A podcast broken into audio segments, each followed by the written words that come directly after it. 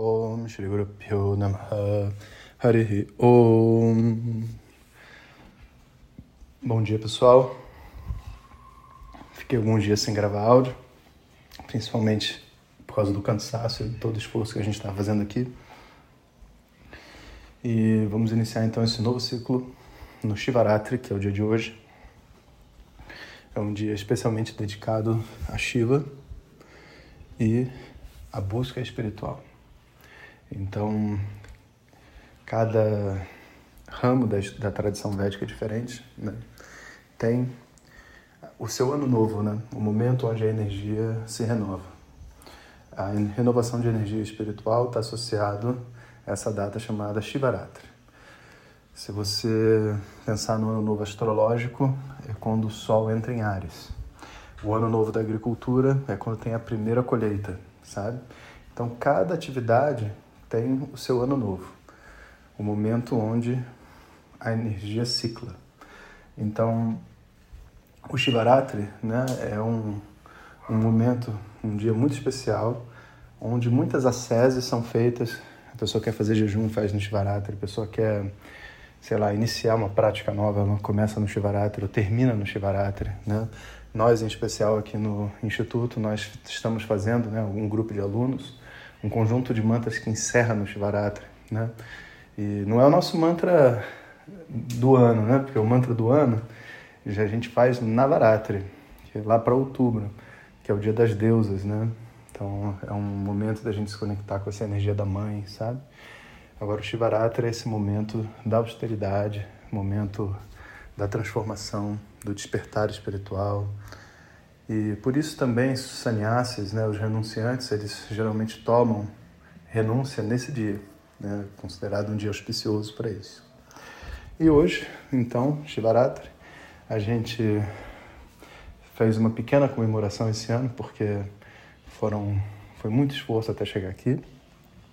Então a gente vai ter só um, um pequeno encontro com os próprios alunos, mas é, Nesse momento, a gente está iniciando uma nova jornada, que é a jornada da turma Krishna e o mergulho na meditação.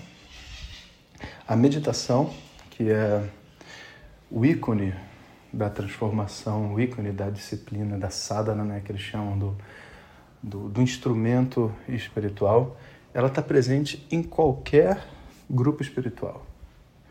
Qualquer. Não tem possibilidade de haver um grupo espiritual que não haja alguma forma de meditação. E a meditação, né, esse nome, ele foi cunhada, ele foi cunhado através da tradição védica, né, de um termo chamado dhyana.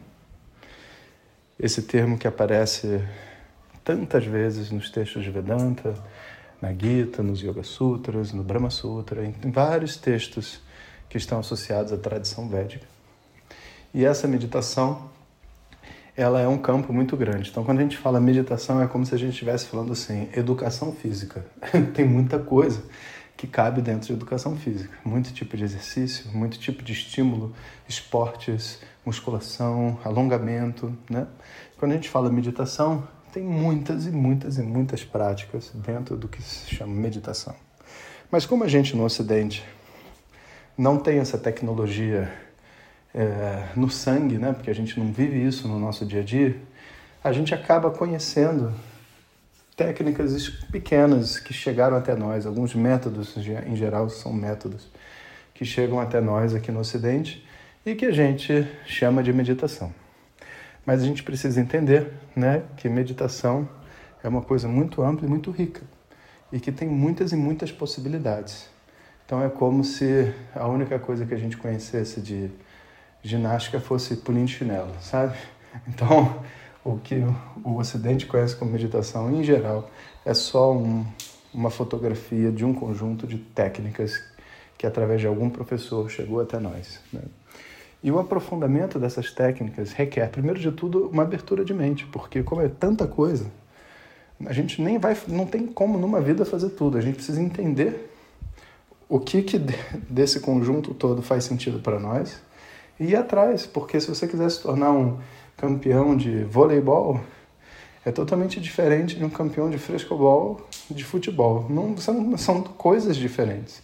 A gente pode navegar por todos esses mares, mas chega uma hora que os, os esportes, né, eles chegam assim num fim. Você precisa escolher um se você quiser receber os benefícios que, aquele, que aquela prática tem para dar. E não é que a gente escolha qual é melhor, a gente vê o cardápio de opções. Não. A gente vai praticando o que Deus dá a oportunidade da gente fazer. E chega uma hora que tem alguma coisa que nos faz muito bem. E rola uma espécie de uma paixão. Sabe, que nem quando você joga videogame, que você não para de jogar porque aquilo te faz bem de uma determinada forma que você não consegue explicar. Só que a meditação muitas vezes foi encarada como uma disciplina, com, com, onde faz necessário um esforço, onde tem um peso, uma dificuldade. E talvez essa seja a primeira fantasia que a gente tem sobre meditação, sabe? A meditação é um ato que se você fizer bem feito, você quer fazê-lo toda hora. Não tem peso. É tipo ir dormir. Ninguém tem peso para ir dormir. E quando a sua mente está muito estressada e etc., e você está sentindo aquele peso dentro da mente, você fala, opa, preciso parar e meditar. E não tem, sabe, ah, vou meditar, vou para o alto da montanha. Não. Se você estiver no seu trabalho, você tranca a porta da tua sala, sabe? Coloca a mão no coração e entra em meditação durante 10 minutos. Salva o seu dia. Te tira do modo irracional de defesa e ataque que às vezes as situações nos colocam limpa a mente de traumas, de dores que acabaram de ser recebidas. Você se prepara para uma reunião para falar com a sua mãe, com seu pai, com seus filhos, se isso for uma coisa difícil para você. A meditação é uma espécie de um, um rito, sabe? Um rito interno que se faz necessário quando a atividade que vai ser feita ou que está sendo vivida de alguma maneira provoca, provoca provocou ou provocará uma desarmonia. Então você prepara a mente, explicando a mente o que vai acontecer, dando a ela qualidades que talvez ela precise para os próximos momentos, né? E isso é um ato muito natural. Por exemplo, um artista antes de entrar, um ator antes de entrar em cena, ele para por alguns segundos e faz um rito de conexão. Porque naquele momento em diante a mente tem que se comportar de uma maneira diferente, não é mais ele, ele é uma outra coisa, sabe?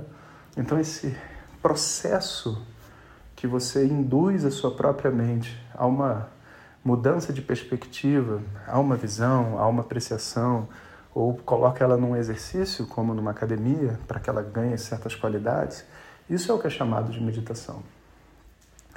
E a gente vai aprender juntos. Né? Então, a proposta agora é que durante esses primeiros meses da turma Krishna, a gente, além das aulas de Vedanta, vai estar também fazendo uma prática de meditação, para a gente construir essa, esse hábito saudável, entender essa disciplina, né? entender o que, que é esse instrumento. Né? E como vocês sabem, a gente aqui já fez muitas práticas diferentes, práticas que a gente chama de meditação profunda, que são essas, essa que você apaga até baba, né? a boca cai, sabe? práticas que são usadas para eliminar dores do corpo, sabe? Coisas que estão somatizando no corpo. Práticas que são utilizadas para reprogramar a mente, sabe? Práticas que são utilizadas até para você não sentir dor, né? Então, isso é uma prática que a gente fez uma vez, que quando terminou a prática, todo mundo entrou no gelo, né? O gelo mesmo. E não foi com as técnicas do Inhofe, não, foi só com meditação. Porque a mente em meditação, ela é capaz de se programar para um monte de coisa, inclusive não sentir dor. Algumas, alguns não sentir dor não é inteligente. Por exemplo, teve uma vez que eu estava no dentista e tinha que tirar um, fazer um canal, literalmente, né? E eu falei, não precisa de anestesia, me dá só 10 segundos. Me concentrei, mergulhei e desliguei a dor. E tudo bem, foi ótimo, mas tinha anestesia. Foi um erro, eu devia ter tomado. Por quê? Porque por mais que a mente não vai me dar dor naquele momento, o nervo paga um preço. Então, se o corpo pode ter uma forma de não sentir dor, que você use a forma que existe. Agora, se não tem forma nenhuma, você pode programar sua mente para não sentir. Mas depois eu não fiquei bem. Eu fiquei com, sabe, com um sentimento assim de que foi uma violência contra o meu dente. Então, sabe, ser capaz de reprogramar a mente não é para você manipular o mundo e não usar o mundo do jeito que é. Não, não é isso é quando a sua mente está em desarmonia. Você pode recolocar ela em harmonia de um ponto de vista sutil, talvez a gente possa até dizer inconsciente. Sabe? Quando eu tenho um comportamento que não faz sentido, eu consigo conversar comigo mesmo e direcionar a mente para uma outra direção. Claro que tem coisas que são muito fáceis e rápidas e tem outras coisas que são muito difíceis e que talvez precise de mais do que apenas meditação. Mas esse é um instrumento, então, chamado de Dhyanam na tradição védica. E é de lá que todas essas meditações de todos os grupos espirituais surgiram. Então a gente vai ter uma oportunidade né, de compreender esse fenômeno, construir dentro de nós essa prática. Então eu até aconselho vocês irem guardando esses áudios um por um, porque em cada áudio eu vou explicar uma característica diferente, um detalhe diferente do processo meditativo e que vai ser importante para a gente construir essa nossa jornada. Tá? É, eu não sei até que ponto a gente vai precisar realmente, mas eu sempre tenho um caderno onde eu anoto as minhas meditações, as minhas visões, vamos dizer assim, e anoto também as coisas que eu aprendo, que eu acho boas de meditação. Você pode fazer isso também para ir em cada áudio anotando os insights que você vai tendo. É, para meditar, a gente pode meditar sentado no chão, com uma almofada. É sempre bom estar com a cintura acima do joelho, porque facilita na abertura da perna. Você pode usar uma cadeira, você pode sentar no chão e encostar na parede, né? Então você procura uma posição que não haja nenhuma tortura, que você poderia ficar que nem quando está dormindo no ônibus, você pode dormir quanto tempo você quiser, sabe? Mas que nem dormindo no ônibus, não pode ser confortável, porque se for confortável a mente dorme. Então precisa ter uma posição que é tolerável com bastante conforto, sabe? Tolerável com bastante espaço. Conforto não, com bastante espaço para ficar no intolerável, entende? Se tiver assim sentado no chão com a perna doendo, isso já te impede de entrar no estado meditativo, tá? Então pode fazer o seu ninho aí, o seu casulo, onde você vai é, começar essa prática, né? Vai pensando nisso e a gente então conversa todo dia de manhã aqui pelo WhatsApp, pelo Telegram e vou passando para vocês as indicações. E a primeira aula da turma Krishna é dia 11 de maio, então ainda falta um tempinho, né? Tem aí 11 dias para a gente estruturar nossos pensamentos e começar a fazer alguns experimentos. E a gente vai então interagindo, ainda não sei por onde, talvez pelo próprio Telegram, mas eu vou enviar os áudios por aqui também. Então, um bom dia para todos vocês, feliz Shivaratri, né? E que esse novo ciclo espiritual que se inicia hoje possa iluminar as nossas vidas, os nossos familiares, da nossa sociedade. Harium.